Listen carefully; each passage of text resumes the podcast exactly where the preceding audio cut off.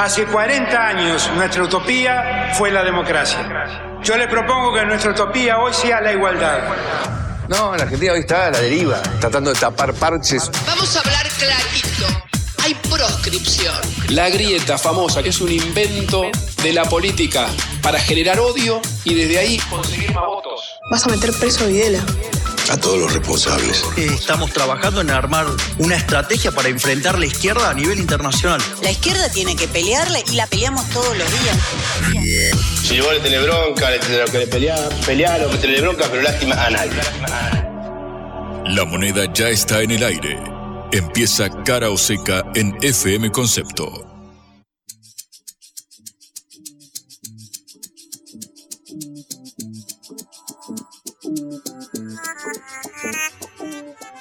Muy pero muy buenas tardes, damas y caballeros. Aquí empieza, arranca cara o seca. Ponemos primera en esta producción de la Agencia Internacional de Noticias Sputnik en vivo hasta las 6 de la tarde, como siempre acá en Concepto en la 95.5, haciendo el aguante. Luego llega en órbita y toda la continuidad informativa con la agenda nacional e internacional para acompañarnos, entretenernos y sobre todo repasar las principales noticias de la jornada. Mi nombre es Juan Leman y como siempre estoy acompañado hoy de nuevo del otro lado del charco, del otro lado del Río de la Plata por la conductora líder de este espacio, Patricia Lee, desde Montevideo. ¿Cómo andas, Patri? Hola, Juan, ¿cómo estás? Volviendo a disfrutar del frío. Me imagino que estás eh, triste porque se acabó el calor. Pero bueno, en invierno tiene que ser frío y en verano tiene que ser calor. Noto es la ley de la naturaleza. Un tono picaresco en ese, en lo que decís. Yo siento que estás disfrutando de mi sufrimiento. El cambio de temperatura se nota un poco en mi voz nasal. Soy víctima de estos vaivenes del cambio climático, Patri. No sé cómo decírtelo. Así es, todos somos víctimas, pero bueno, así está la cosa. Mientras tanto, tenemos que hablar de la realidad, que no solamente es el clima que se vive, sino también el clima económico, ¿no? Porque hoy el dólar estaba en 570 pesos. Efectivamente, trepó 17 pesos aproximadamente en el mercado eh, paralelo, el dólar eh, blue. Claro, hay una brecha con el oficial que ya supera el 100%. Acá que estamos cerca de la calle Florida, quizás el lugar emblemático donde se da el comercio de la moneda eh, ilegal del paralelo. Eh, se veía corriendo a los arbolitos, a los vendedores. Eh, estos días te voy a hacer una crónica, Patri, porque preparé una nota para, para centrada en el mercado ilegal del dólar, pero claro, hoy, hoy hay que hablar de la noticia por excelencia, que es esta suba del dólar blue. Y también, si te parece, Patri, vamos a meternos en otro terreno picante porque en Caro Seca venimos escuchando a cada uno de los eh, representantes de distintos espacios políticos. Estamos a apenas 10 días de las elecciones, de las PASO. Eh, hablamos primero con una representante del Frente eh, de Izquierda, con Romina del Pla. Luego hablamos también con un representante del armado de Patricia eh, Burrich, también lo hicimos con Diana Mondino de Miley y hoy nos toca eh, alguien de eh, Juntos por el Cambio, pero de la otra parte del riñón de Horacio Rodríguez Larreta, el otro contendiente de la coalición opositora que viene deslizando algunos dichos también polémicos en torno a Patricia Burrich. Hay mucho en juego en estas elecciones para la oposición y en un ratito ya nos metemos con eso. Bueno, después pasaremos la frontera y esta vez haremos como San Martín, cruzaremos la cordillera para ir a Chile. Vamos a cruzar eh, la cordillera. Yo te digo, ojalá pudiera ser como San Martín. Acá hay 13 grados y yo estoy resfriado y sufriendo el clima. Ni me imagino lo que habrá sido esa hazaña en aquel momento para quienes sufrimos el eh, calor eh, y el frío de esta manera de cambio de temperatura. también, por último, vamos a cerrar charlando sobre eh, la reunión que hubo entre Mark Stanley, el embajador de Estados Unidos en la Argentina, y Juan Grabois, el contendiente de Unión por la Patria que rivaliza con el ministro de Economía Sergio Massa. Habló también Lula da Silva, el presidente de Brasil, sobre el acuerdo con el Fondo Monetario Internacional. Es interesante entrecruzar estos movimientos del embajador argentino en la región con lo que dice líderes de peso regional como es Lula da Silva. Patria, ¿estás ahí? Bueno, bueno, si les parece, Vamos a ir directo, arrancamos el programa, ponemos primera y así empieza Caro Seca. Cara o seca de Sputnik en concepto FM 95.5. Hace un año, el 3 de agosto de 2022, Sergio Massa juró como ministro de Economía. En ese momento, el dólar minorista cotizaba a 139,31 y el dólar blue o no oficial se vendía a 298. La inflación era de 71% interanual y el Banco Central tenía reservas brutas por 37.819 millones de dólares y netas por 2.311. Esa era la situación de hace un año, donde la actividad económica había crecido ya ese mes de hace un año con un 5% en comparación con 2021 según el INDEC. Bueno, los datos de ahora no son tan alentadores para el dirigente que también es el candidato de Unión por la Patria en las elecciones que se realizarán dentro de apenas 10 días. Eh, ya con este año en el cargo, el candidato y el ministro Sergio Massa tiene una economía en la cual el dólar minorista está prácticamente al doble, 285. El blue en las cuevas, en los lugares donde se vende informalmente, llega a 570 y la brecha cambiaria es de casi el 100%. Entonces estamos ante una situación mucho más grave en la economía cuando justamente el ministro es a su vez el candidato que tiene que enfilar a dirigir a las huestes de Unión por la Patria hacia el triunfo en las elecciones que se vienen. Esta situación, por supuesto, eh, tiene una explicación, porque hubo una sequía terrible que hizo que el país perdiera 20 mil millones de dólares. Y de cualquier manera, si el dólar hubiera seguido tan alto como fue la inflación, tendría que estar por lo menos el dólar blue en 739 pesos y no en 570 como está hoy. Pero es interesante saber que lo que pasa en Argentina es lo distinto, lo contrario, lo opuesto de lo que pasa en la mayoría de países del continente, donde en lugar de verse una devaluación de las monedas, en general se está viendo una apreciación de las monedas frente al dólar. Esto porque eh, la Federal Reserve, que es la eh, entidad que rige la economía en Estados Unidos, eh, parece que no va a seguir subiendo las tasas de interés.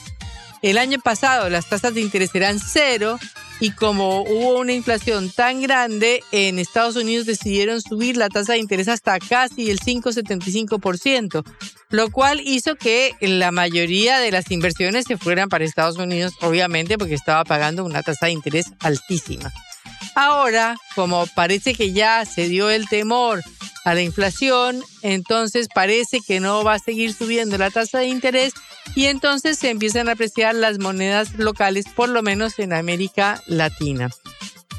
Eh, es interesante ver lo que pasa, por ejemplo, acá en Uruguay, donde estamos hoy, en donde el dólar ha tenido sus precios más bajos en muchos años, cotizándose más o menos a 37,50, debido a la gran cantidad de dólares que vienen de la inversión extranjera directa que ha recibido el país, que es de más o menos 4 mil millones de dólares en lo que va del año, a lo que se suma Además, un boom de exportación de servicios que suma otros 3 mil millones de dólares. Esto, por supuesto, eh, es lo opuesto de lo que sucede en Argentina, pero no es tan ajeno a la suerte argentina, porque parte de esos ingresos corresponden a muchos argentinos que cruzan el charco o el río de la Plata, eh, que es la frontera que nos divide. Por supuesto, esto también en Uruguay es un problema, porque los exportadores, eh, los productores agrarios y ganaderos tienen un peso tan apreciado que los costos en dólares son altísimos, de manera que esto también tiene que verse como un problema para la economía uruguaya. Pero lo mismo sucede en otros países, no solamente en Uruguay se aprecia el dólar, en Brasil, México y Colombia las monedas locales también eh, tienen un ritmo ascendente y el dólar un ritmo descendente. Por ejemplo, el real brasileño se apreció desde enero cuando el dólar valía 5,75 reales y ahora en julio bajó a 4,70, es decir, bajó un, real el dólar prácticamente en lo que va corrido el año. También favoreció que en Brasil la inflación en junio fue anualizada a 3.16% cuando el año pasado había sido de 12%. O sea, hay varios cambios muy favorables en la economía brasileña que se ha visto muy beneficiada por las reformas tributarias y fiscales encaradas por el gobierno de Lula. Había una desconfianza muy grande de la clase empresaria eh, y de los políticos porque miraban con mucha desconfianza qué iba a hacer Lula.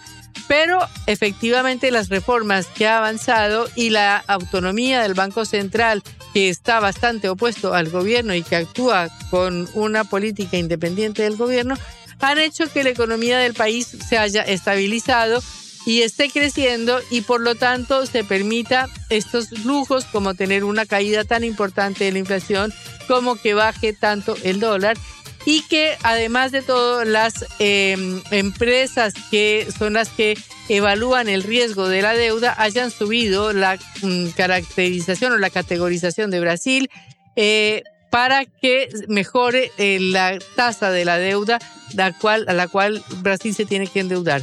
De manera que em, hay un boom de inversiones. La, el año pasado las inversiones fueron 9.100 millones de dólares, es decir, las quintas del mundo y el doble de 2021. Todo esto fabuloso está sucediendo en Brasil, no en Argentina. En Colombia, otro país donde ha habido muchos problemas políticos últimamente porque el presidente Gustavo Petro ha tenido que enfrentar distintos escándalos políticos como la prisión de su hijo, como la renuncia del embajador en Venezuela, Armando Benedetti, que hizo toda una serie de acusaciones sobre los fondos de la campaña electoral. Y a pesar de todo, a pesar de todo el ruido político, el dólar se ha vuelto a cotizar a 4 mil pesos cuando había llegado casi a 5 mil el año pasado y la inflación se mantiene en el 12.13% anual. Contradictoriamente, parece que los tropiezos del gobierno de Petro son buena noticia para los negocios que no lo quieren mucho al gobierno y entonces eh, logran este proceso, este efecto de estabilización.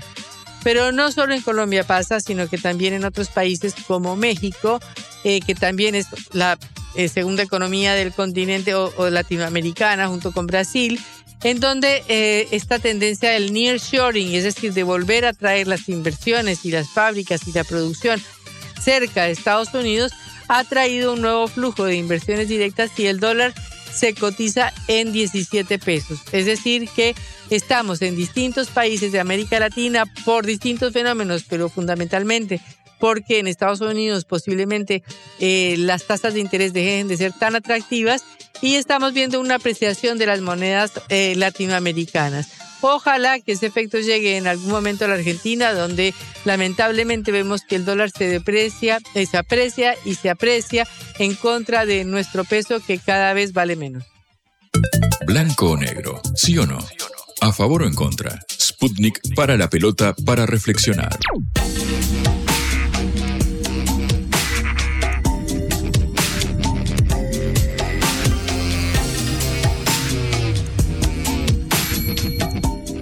Seguimos en Cara o Seca cuando pasan 12 minutos de las 5 de la tarde. Ustedes saben, venimos hablando con integrantes de los distintos espacios políticos, de acá a las primarias abiertas, simultáneas y obligatorias, que se celebrarán en, en nada más que 10 días. El lunes hablamos con Delfina Rossi del Banco Ciudad. Eh, la hija de Agustín Rossi, el candidato a vicepresidente de Unión por la Patria. Ayer hablamos con un referente del armado, de Patricia Burrich. El martes hablamos con Diana Mondino de Miley. La semana pasada con dirigentes de izquierda. Y hoy queremos meternos en lo que sucede en eh, Juntos por el Cambio, pero en el otro sector, el comandado con Horacio Rodríguez Larreta. Y tenemos el gusto de eh, recibir ahora a Martín Tetaz. Ustedes lo conocen, es economista y diputado nacional de Juntos por el Cambio. ¿Cómo estás, Martín? Buenas tardes. Patricia y Juan Leman, te saludamos. Gracias por el llamado. Muchas gracias a vos por atendernos, primero. recién Patricia en su editorial estaba eh, comentando las medidas económicas del ministro eh, Sergio Massa y aprovechando que sos economista me, interesaría empezar por esa parte para luego ir a la interna. ¿Qué opinión te merece la coyuntura que estamos eh, atravesando y el diagnóstico del oficialismo en torno a esta situación?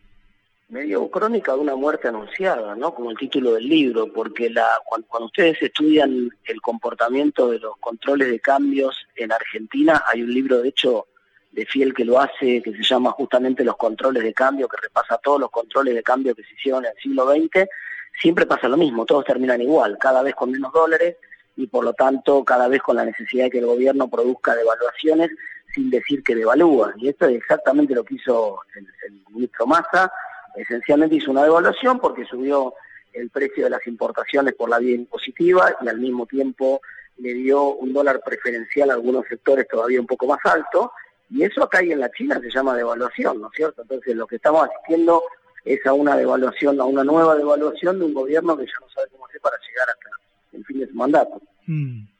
Vos, eh, Martín, si no me equivoco, estás apoyando en este momento la candidatura de eh, la reta con Morales como vice, ¿correcto? Correcto. Eh, me interesa preguntarte entonces, porque escuchamos que la, una de las soluciones que propone esta eh, fórmula presidencial es la eh, salida del cepo, de las restricciones cambiarias, de manera más paulatina quizás que la que propone Burrich, pero bueno, tiende hacia un punto común. Si no me equivoco, me corregirás vos. Quiero preguntarte si considerás que hay margen para llevar a cabo estas medidas sin que suponga una salida masiva de los dólares o una fuga de capitales, digamos, que termine recrudeciendo siendo aún más la frágil situación del Banco Central.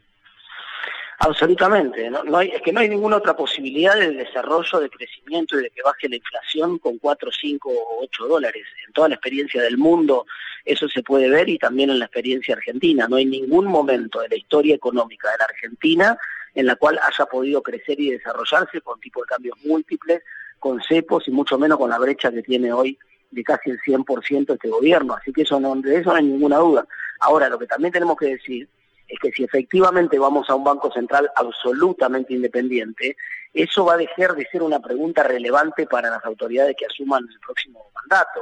Digamos, en, ningún, ni en, ni en Bolivia, ni en Paraguay, ni en Perú, ni en Chile, ni en Colombia, ni en, ni en, ni en Paraguay, ni ni en Uruguay, ni en Brasil, le van a preguntar a un candidato a presidente qué va, qué va a hacer con el dólar o qué va a hacer con la inflación, porque el presidente miraría o el candidato miraría al costado y diría, mire, no tiene nada que ver conmigo, es del Banco Central lo que usted está preguntando.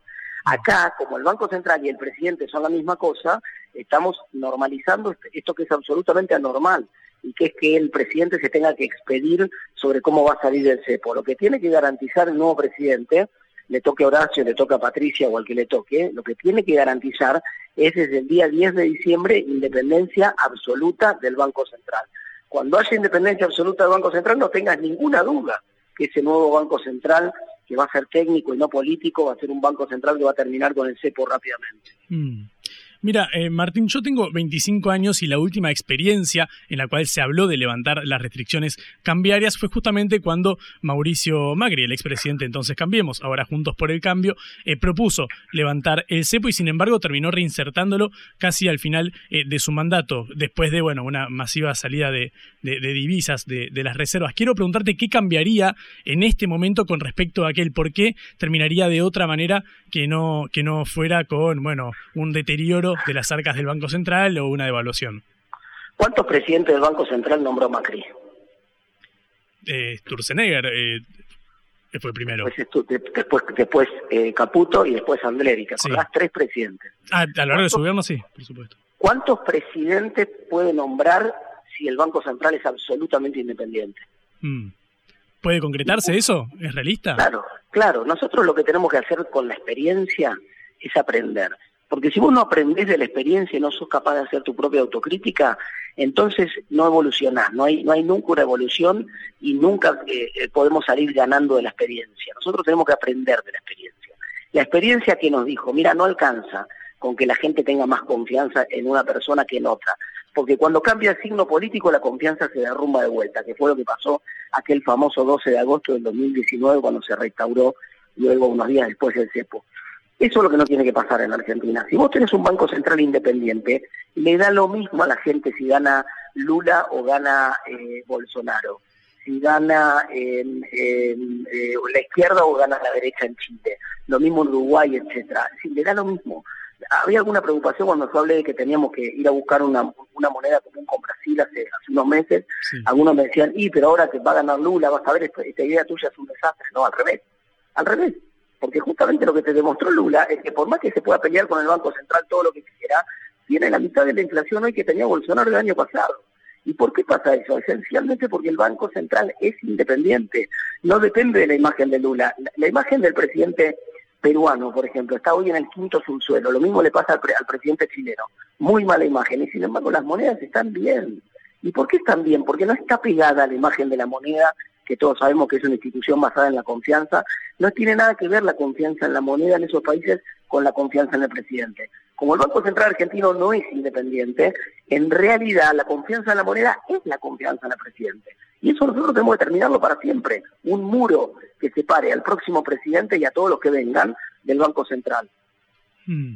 Estamos hablando con Martín Tetaz, ustedes lo conocen, es economista, diputado nacional de Juntos eh, por el Cambio. Una última ligada a la eh, macroeconomía. En estos últimos días, Patricia Burrich propuso eh, un blindaje, esa fue la palabra que utilizó para llevar a cabo la salida del cepo y la eliminación de las restricciones cambiarias. Un blindaje que básicamente luego aclaró por la noche en una entrevista televisiva que consistiría en un nuevo préstamo del Fondo Monetario Internacional. ¿Qué opinión te merece esta propuesta de, Bullrich?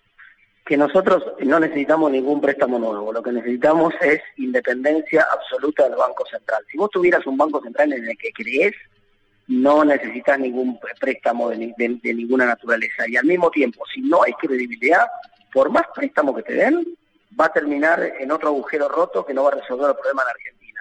Lo que hay que hacer es animarse a darle independencia absoluta al Banco Central el día uno.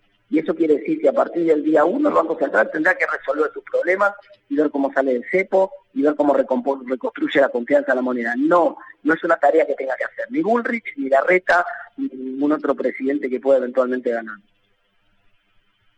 Martín, un gusto. Eh, Patricia Ali te saluda. Eh, quería preguntarte, estabas hablando de lo que habría que hacer el día 1. ¿Qué otras medidas tomaría el gobierno de que salga elegido junto por el cambio cualquiera de los dos candidatos que sea el 10 de diciembre?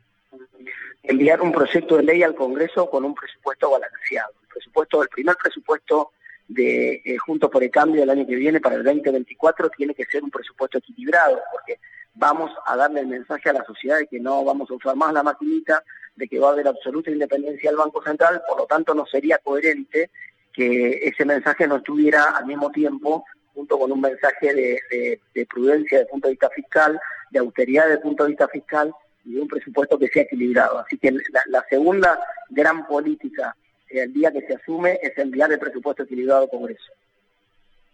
Martín, esa sería la, esa sería la esa sería la, la medida central junto con la que ya habías mencionado antes, o habría otras medidas que tomarías ese día.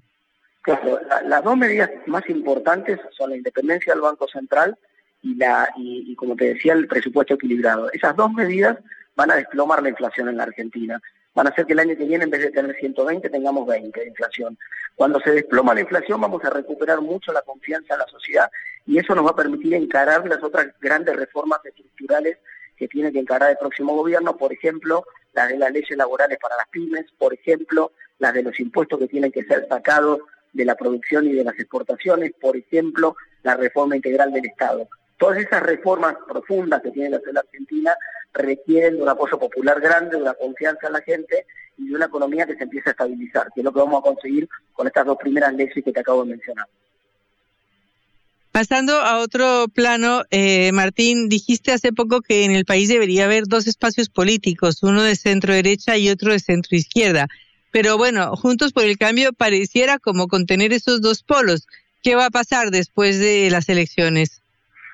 Bueno, que lo que yo creo que está ocurriendo es que están dando los espacios políticos en Argentina. Todavía no lo vemos con claridad porque estamos sobre eh, parados sobre el mismo proceso. Lo vamos a ver con el espejo retrovisor y más claridad tal vez dentro de 10 años. Pero está ocurriendo ya ese proceso de mutación de los espacios políticos. Hoy claramente dentro de Juntos por el Cambio hay dos opciones. Hay una opción que representa mejor esa centroderecha moderna en cabeza de Patricia Burrich y hay otra opción que representa más bien una socialdemocracia moderna en cabeza de Horacio Rodríguez Larreta. Me parece que hacia adelante esas opciones se van a empezar a engrosar con bueno lo, otros, lo, lo, que, lo que logren captar cada uno de esos espacios viniendo de otros espacios políticos.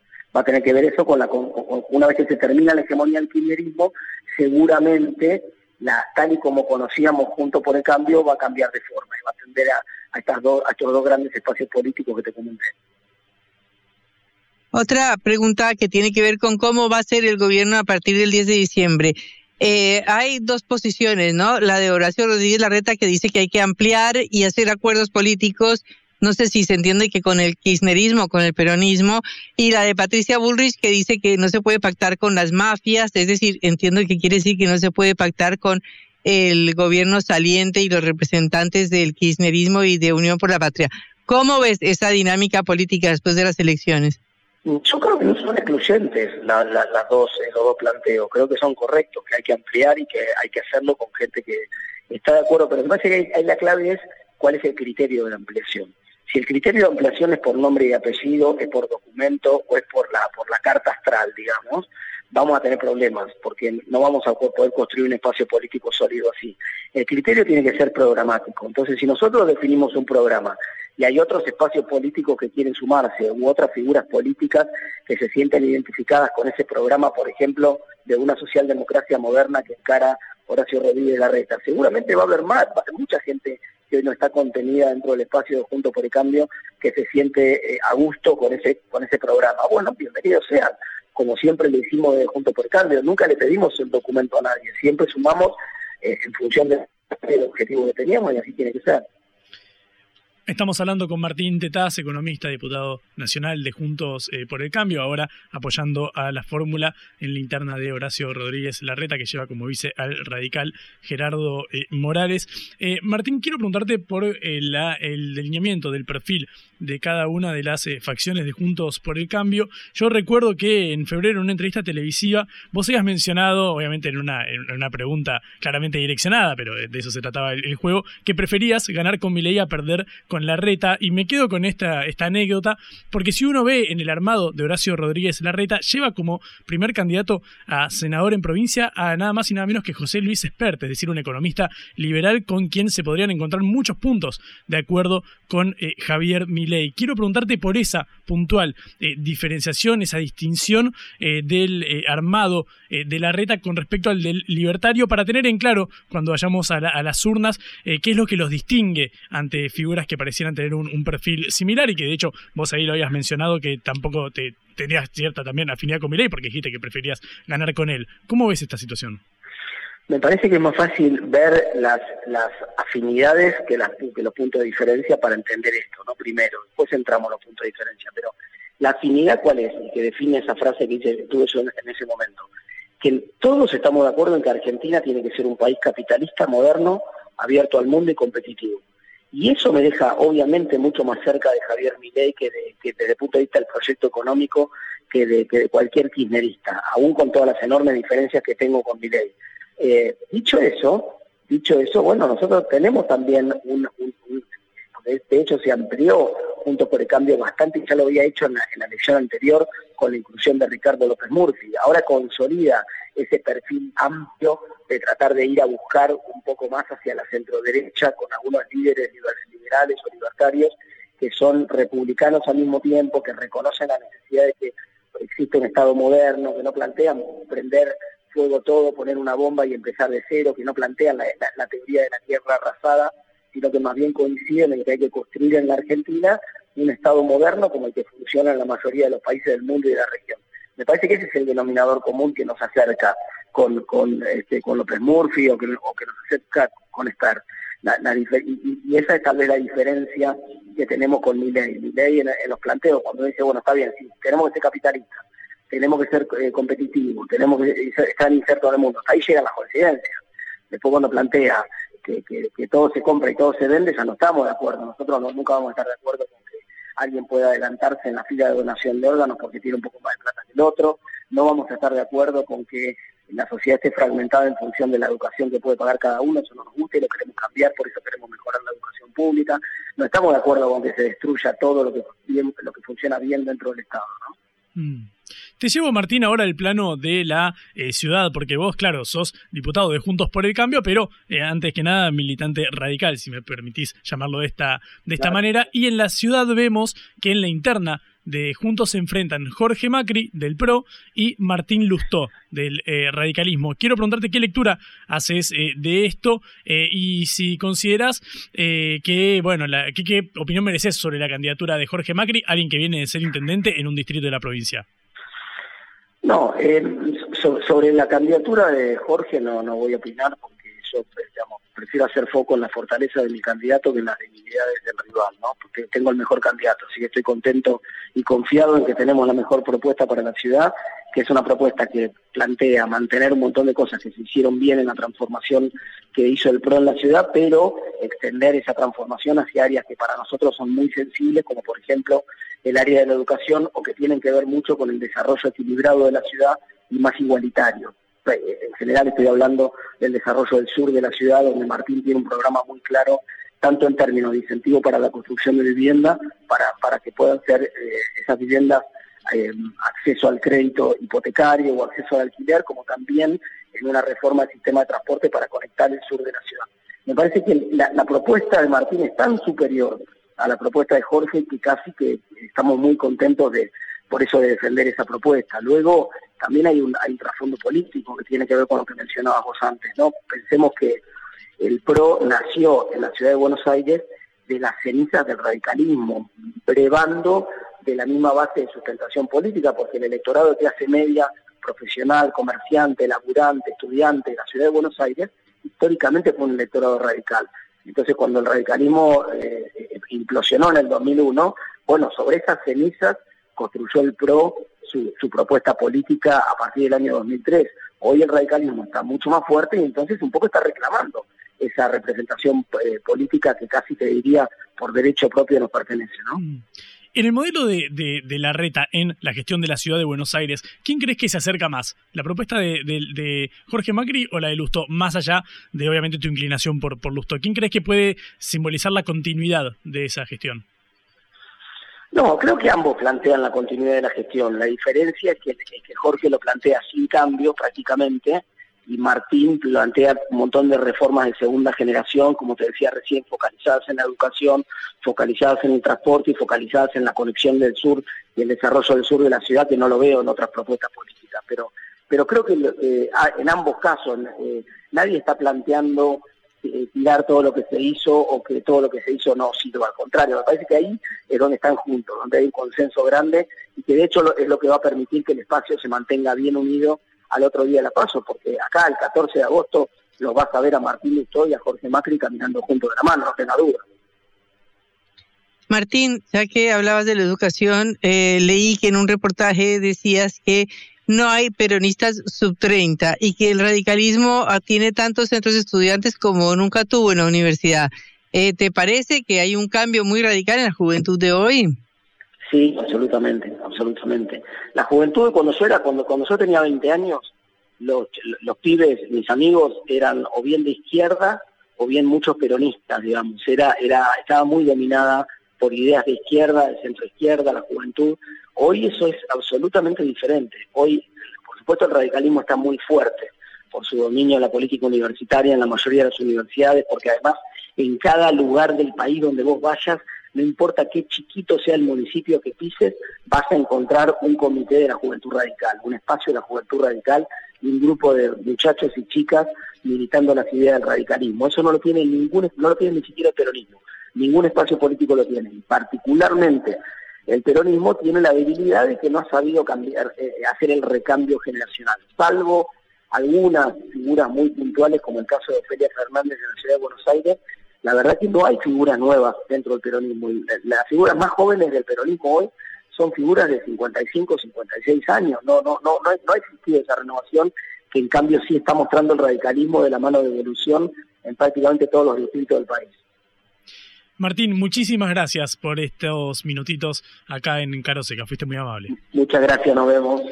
Era Martín Tetaz, economista, diputado nacional de Juntos por el Cambio, hombre del radicalismo, que ahora apoya a Horacio Rodríguez Larreta en su fórmula con Gerardo Morales. Ayer hablamos con Damián Arabia del Armado de Patricia Burch, su rival. Bueno, se están viendo las definiciones económicas, políticas de cara a las internas y así las repasamos en Cara o Seca. Cara o Seca.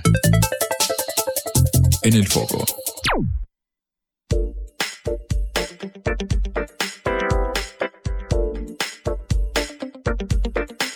Seguimos en Cara Oseca, 37 minutos pasan de las 5 de la tarde. Este programa que se hace aquí en Buenos Aires, pero que sale en todo el país, en todo el mundo. Tenemos un pie en la ciudad autónoma de Buenos Aires, otro en Montevideo, donde está Patrick que nos eh, acompañará, nos llevará en un viaje hacia Norteamérica. ¿Correcto, Patri?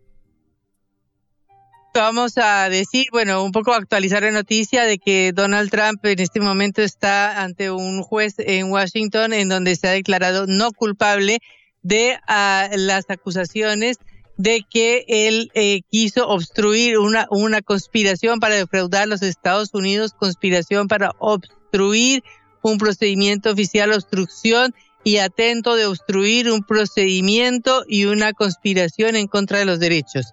El presidente, expresidente, eh, se ha declarado no culpable hasta este momento y bueno, esperaremos cómo sigue el desarrollo del debate. Pero en todo caso ya sabemos que Donald Trump ha sido eh, recibido una nueva acusación, esta vez muy grave, porque tiene que ver con el intento que hubo el 6 de enero cuando sus eh, representantes o personas que participaban de una manifestación a favor de Trump penetraron en el, en el Congreso en ese momento eh, y trataron de negar la, el triunfo de Joe Biden en las elecciones presidenciales, cosa que, según los jueces, fue, eh, y es lo que quieren demostrar, fue apoyada por Trump o fue por lo menos estimulada o impulsada a partir de dichos de su presidencia.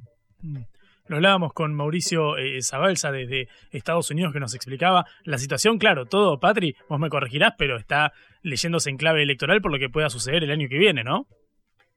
Claro, esto todo es una previa a las elecciones del próximo año, en la cual, como ya dijimos ayer y nos comentaban desde Estados Unidos, eh, las encuestas todavía siguen dando un empate entre Joe Biden y Donald Trump aunque por supuesto que se trata del comienzo de la pelea y, parece increíble que Donald Trump con todas estas acusaciones siga dando batalla, pero de cualquier manera es el candidato o por lo menos la figura más importante dentro del Partido Republicano, ni siquiera otros como el eh, gobernador de la Florida, Ron DeSantis, que es muy importante y que tiene una, una campaña también lanzada dentro del Partido Republicano y otros candidatos logran este nivel de popularidad de Donald Trump a pesar de todo, ¿no?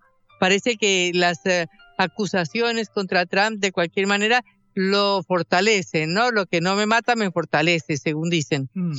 Hay una álgida carrera presidencial en Estados Unidos, también la tenemos ahora en Argentina y en ambos casos parece que quien está jugando un rol muy importante, así como sucede aquí en Argentina, es la justicia. La vuelta al mundo en la vuelta a casa.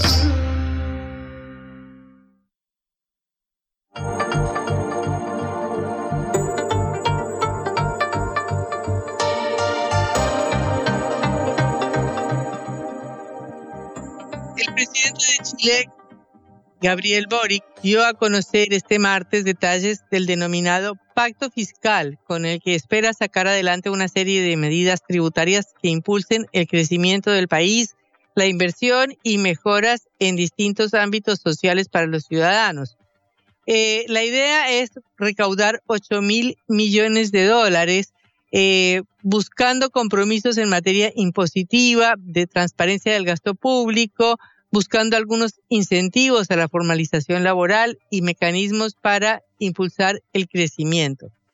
Algunos de estos puntos eh, son eh, algunas, una serie de principios para hacer un sistema tributario más moderno, eh, establecer prioridades del gasto, aumentar las pensiones, en especial la pensión universal garantizada, mecanismo creado en los últimos meses del gobierno anterior, el gobierno de Sebastián Piñera, para complementar las pensiones de las personas, de un 10% de las personas que tienen menos ingresos, para aumentar la jubilación mínima hasta unos 300 dólares, lo cual implicaría un importante gasto del eh, Producto eh, Bruto chileno, de la economía chilena.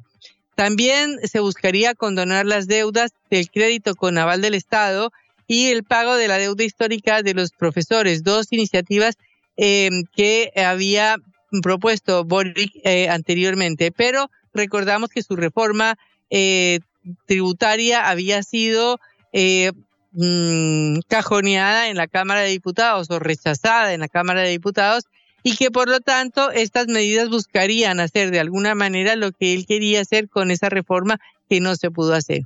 Estamos en línea con José María del Pino para hablar de esta situación y de cómo está en este momento el eh, presidente chileno y de cómo ha sido recibida esta propuesta en Chile. José María, un gusto saludarlo. Hola Patricia, muy buenas tardes. Escuchaba atentamente el, detalle de, estos principios del pacto fiscal, que es bueno partir señalando que es una, una expresión semántica, un eufemismo para decir de que se van a volver a enviar al Congreso una serie de proyectos de ley que eh, requerirán la votación y la aprobación de un Congreso donde Gabriel Boric no tiene las mayorías necesarias y que es el mismo Congreso que rechazó el proyecto de reforma tributaria, como tú bien señalabas, a principios de este año. Por tanto, si tu primera pregunta es cómo se ve ahora la recepción. Estamos en línea con José María del Pino hablando de la nueva, el nuevo pacto fiscal que ha propuesto el presidente eh, Gabriel Boric y que propone por lo menos recaudar 8 mil millones de dólares eh, como reemplazo a la propuesta de reforma eh, fiscal que hizo Boric y que fue rechazada por la Cámara. Esta es una iniciativa muy importante porque busca recuperar esta, eh, estos ingresos que no se le pudieron dar al, haber, al no haberse aprobado esta reforma para ver si logra fortalecer algunos sectores de las finanzas públicas, especialmente lo que son dotar de mayores recursos al sistema de salud, en especial para la reducción de las listas eh, de espera para cirugías, el fortalecimiento de la atención en los consultorios eh, y un sistema de cuidados de niños y adultos mayores. De manera que estamos eh, analizando todas estas medidas que ha querido, que pretende em, impulsar el gobierno chileno. Estamos en línea otra vez con José María.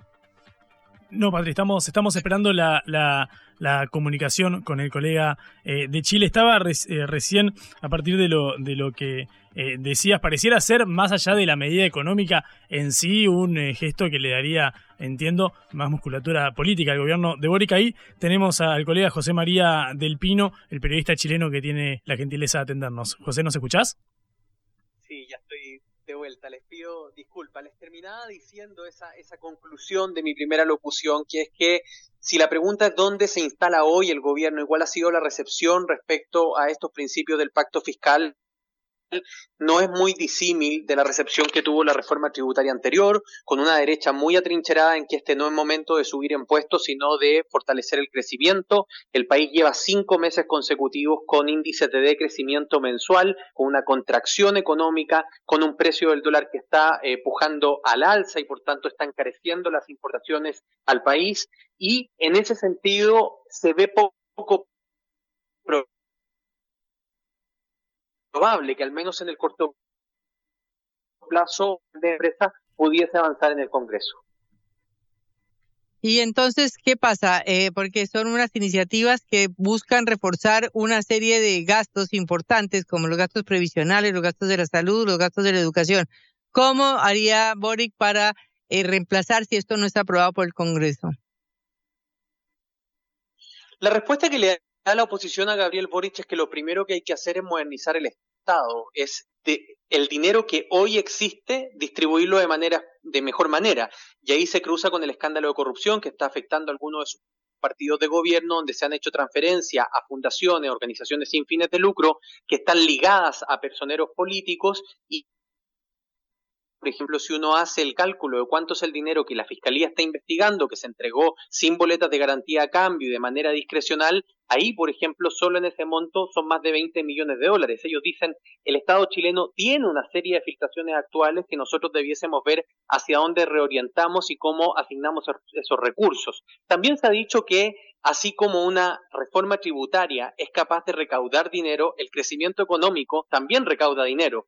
El país por cada punto que crece, es decir, durante un año, si crece un 1%, recauda aproximadamente 400 millones de dólares extra. Por tanto, le dicen, bueno, volvamos a los crecimientos históricos de Chile durante el último tiempo, acerquémonos a un 4 o 5% y usted todos los años va a disponer entonces de 1.500, 1.200 millones de dólares extra en su presupuesto. Para la oposición, el tema de aumentar los impuestos no implica renunciar a las reformas que el país sabe que tiene que enfrentar, sea la de salud, sea la de previsión eh, social, sea la reforma de educación. Pero también la oposición le dice, nosotros, por ejemplo, no le vamos a dar los votos para que usted condone el crédito con aval del Estado, porque esos son cerca de 8 mil millones de dólares que necesita y en este momento las prioridades del país son otras.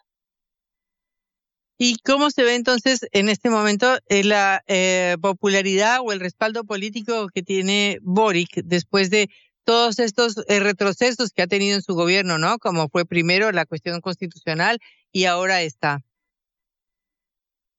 A ver, Gabriel Boric tiene, y voy a decir un promedio, porque en la encuesta son 27, en la encuesta CEP son 27, en encuesta Criteria son 30, tiene entre 27 y 30 puntos de aprobación, es decir, uno de cada tres chilenos apoyan su mandato, pero dos se declaran opositores. En todas las encuestas el índice en lo que es un índice, un índice de desaprobación alta. Particularmente la gente dice porque las prioridades de ellos son otras, porque la prioridad es la seguridad. Chile está viviendo una crisis en seguridad como no se había vivido en muchísimos años. Y en segunda medida, la salud, donde el proyecto del gobierno que busca intentar de sustituir el sistema de seguro privado de salud tampoco ha podido avanzar en el Congreso. Por tanto, la gente siente una desconexión respecto a sus prioridades con las prioridades que está estableciendo el gobierno en la agenda pública. Y eso a un año de que vengan las elecciones municipales y a dos años de la parece estar golpeando muy fuerte la base de apoyo del gobierno y por eso si uno revisa, por ejemplo, hoy en día quiénes son las principales personas perfiladas para ser presidente o sucesión del actual presidente, dentro de los cinco mejor evaluados apenas hay uno que podría decirse que es del mundo de la centroizquierda, que es Claudio Rega, y que es de la democracia cristiana, que ni siquiera es un partido de gobierno. Así que no solo la, imagen del presidente Boric está siendo castigada, sino que la de su coalición y su sector político completo. Eh, y en relación con la constitución y la reforma, ¿cómo va avanzando este proceso? Es un proceso que en este momento genera más rechazo que aprobación de la gente. Recordemos que la que el nuevo Consejo Constitucional está mayoritariamente conformada por fuerzas de derecha, tienen cerca de dos tercios de los escaños en esa, en ese Consejo Constitucional, eh, y la gente no se logra conectar. Las encuestas nos demostraron que buena parte de la gente estaba en contra de que el proceso se volviera a lanzar, creían que no era la prioridad en este momento y ese nivel de rechazo se ha mantenido contra el proceso. Ahora bien, como es la derecha la que está manejando este proceso, sobre todo la derecha más conservadora que pertenece al Partido Republicano de José Antonio Cast, ellos apuestan por meterle a la Constitución una serie de ideas que creen que puede hacer sentido entre la gente, como consagrar constitucionalmente que el sistema de previsión es mixto, es decir, tiene participación privada y pública, lo mismo con la salud, que son consignas con altísimo nivel de apoyo entre la ciudadanía, y creen que con eso podrían llamar a fin de este año a votar por una nueva constitución. Pero en estricto rigor, si uno se guiara por las cifras que hoy muestran las encuestas de opinión pública, es más probable que este nuevo ensayo constitucional se vuelva a rechazar y que Chile, por tanto, continúe con la constitución heredada de 1980 en la dictadura de Augusto Pinochet. O sea, eh, supuestamente tendría que haber otro plebiscito de salida en diciembre y es posible que ese plebiscito también termine como el anterior. Efectivamente. Y esto terminaría en un limbo, porque si no se aprueban dos reformas constitucionales, eh, seguimos entonces con una constitución vigente que no refleja para nada la situación actual o posterior a la dictadura, ¿no? Bueno, lo que está diciendo la gente en la encuesta es que esa constitución que parecía ser tan mala ya no les parece tan mala. O sea, aquí uno de los errores estratégicos que cometió la izquierda en el proceso pasado es que inclinaron la balanza con tanta fuerza hacia el otro lado que en Chile se está viviendo una regresión conservadora. La gente volvió a estimar aquello que perdió, una suerte de un país más tranquilo, una suerte de un país más seguro, un país con menos incertidumbre, que se enfrentaba a menos vicisitudes económicas y cuando uno empieza a, revisar los datos, se da cuenta que la gente se aburrió de esa incertidumbre. Entonces, hoy el cambio produce incertidumbre y lo que la gente está intentando hacer es evadir el cambio. Y esa es la razón por la que a muchos, ya estamos hablando de cerca del 40-50% de los encuestados, no le parece malo continuar con la constitución de 1980 bajo el argumento que hasta el año 2019 era una constitución que funcionaba bien y que como ha demostrado todos estos dos, tres años Piñera, la Constitución no era necesaria para avanzar en el Congreso los proyectos estructurales que se están discutiendo en el Congreso. Si una hubiese sido requisito para el otro, Boric no estaría lanzando estos proyectos porque no cuenta con una nueva Constitución. Pero la verdad es que también la discusión en Chile se ha transparentado en el sentido político estricto y se ha podido ver de que muchas de las cosas que se le achacaban a la Constitución lentitud y mala voluntad de la clase política que no quiso avanzar durante 15, 10 años en proyectos tan importantes como los proyectos de la reforma del sistema de pensiones o como la reforma del sistema de salud y educación. Y ahora la gente está un poco más consciente de eso, además de la de esta regresión conservadora que te digo yo, donde el péndulo se ha vuelto a mover con mucha fuerza en Chile. José María, muchísimas gracias por estos minutos eh, y esperamos saber qué sucede con todos estos procesos eh, políticos, constitucionales y económicos que tienen eh, en Chile, digamos, está como eh, desequilibrio y que tienen como esta mm, que no se, que no se sabe si avanzan o no avanzan para algún lado. Esperemos que termine siendo un proceso positivo al final de cuentas. Muchas gracias. muy bien, buenas tardes. Hasta luego. Era José María del Pino, periodista chileno. Cara o seca. Te contamos lo que otros callan. Siete minutos faltan para las eh, seis eh, de la tarde. Seguimos en eh, Cara o Seca. Patri, déjame volver al país un instante, porque viste que, bueno, tenemos todavía álgida la interna en Juntos por el Cambio. Recién hablábamos con Martín Tetaz, el diputado nacional, el economista, que apoya a Horacio Rodríguez Larreta, que lo apoya como decidió apoyarlo ayer públicamente María Eugenia Vidal, la ex gobernadora de la provincia de Buenos Aires durante el gobierno nacional de Mauricio Macri. Bueno, eh, Vidal era una de las que al principio parecía que iba a inclinarse por la eh, presidencia, por la carrera presidencial, pero luego decidió declinar su candidatura y restaba ver por quién se pronunciaba, quién iba eh, a apoyar. Finalmente, en el día de ayer, en un tuit bastante extenso que publicó a la mañana, dijo, voto a Horacio porque estoy convencida de que hoy es lo mejor para la Argentina. Claro, inmediatamente salieron a responderle desde la trinchera de Patricia Burrich, quien hasta hoy no había dado declaraciones al respecto. Sin embargo, la expresidenta del PRO, ex ministra de Seguridad de la Nación, hoy estuvo en una recorrida en eh, Olavarría, en la provincia de Buenos Aires, y esto dijo con respecto a la pronunciación, el pronunciamiento, perdón, de María Eugenia Vidal. ¿Cómo se siente después del respaldo que referentes del PRO le han dado a Horacio Rodríguez Larreta? No, son dos votos, así que nosotros estamos con... Vamos a ganar por más que dos votos, así que estamos tranquilos. Son dos votos, dijo eh, Patricia Burrich, menospreciando la inclinación eh, y la definición de María Eugenia Vidal y bueno, lo que pueda arrastrar, por supuesto. También le había respondido Mauricio Macri, fueron varios los dirigentes de Juntos por el Cambio que criticaron esta, este pronunciamiento eh, de Vidal, quien también decidió pronunciarse sobre un tema que nos afecta como país, es Luis Ignacio Lula da Silva, Patri, el presidente de Brasil, quien en el Palacio del Planalto Alto, ahí en Brasilia, en un desayuno con corresponsales extranjeros, se refirió al acuerdo y las negociaciones que eh, tuvo Argentina con el Fondo Monetario Internacional y bueno, la reticencia del organismo a eh, ceder en la medida en que quería el gobierno argentino, porque bueno, ya sabemos, tuvimos eh, la sequía histórica que nos afectó en unos 20 mil millones de dólares, de ahí vino el intento por cambiar las metas con el fondo y ahora Lula da Silva expresó su apoyo a la posición argentina. Si te parece, lo escuchamos. A única coisa que te dizer sobre as eleições é que eu fico pedindo a Deus que a, a democracia prevaleça na Argentina, que vença a democracia, sabe, que vença um candidato que tem mais perspectiva de falar de inclusão social Está diciendo Lula, el Banco de los BRICS tiene que ser más eficaz y generoso que el FMI.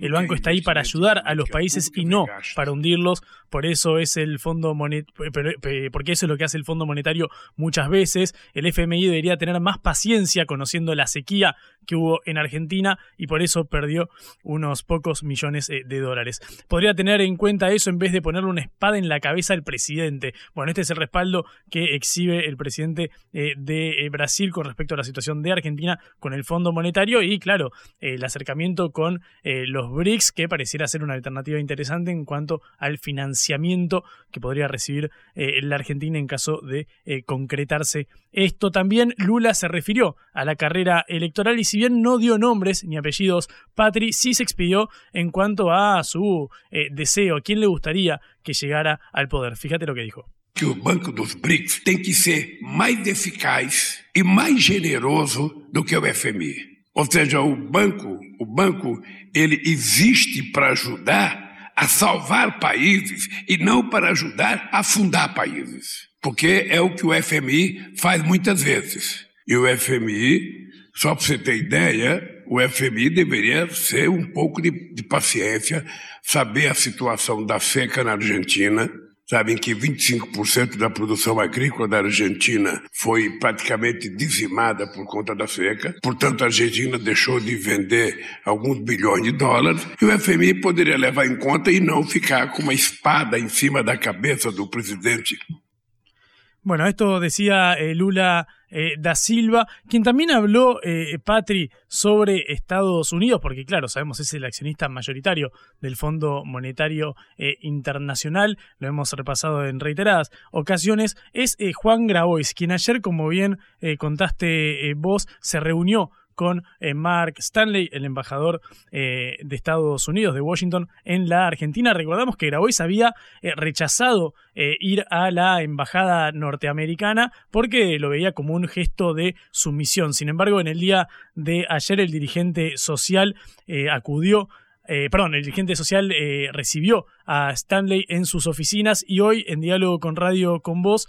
Grabois eh, dio detalles y explicó por qué había rechazado juntarse con Stanley en su oficina. Era transmitir un mensaje en chiquito, en chiquito, tampoco me creo que es la gran hazaña patriótica, pero en chiquito, de que no hace falta ser un arrastrado y me darte encima cada vez que te llama la secretaria, el secretario del cónsul de Estados Unidos en Argentina, digamos, ¿no? Y que, y que hay que tener un poco de autoestima nacional. Hay un problema de complejo de inferioridad fuerte, entonces nosotros le planteamos condiciones razonables, que eran, no hablamos de política interna, porque la verdad que no tenemos ningún interés en que haya injerencismo de ninguna naturaleza. Tenemos una serie de, preguntas para hacer y venga usted y diga lo que tenga que decir y lo vamos a escuchar. Bueno, esto contaba Grabois sobre los motivos por los cuales había rechazado ir a la Embajada de Estados Unidos. Ahora, en este caso, en Radio con Voz, explicó lo que le dijo y relató lo que le dijo el embajador estadounidense en Argentina sobre el acuerdo con el fondo al cual también se había referido Lula da Silva. Escuchamos.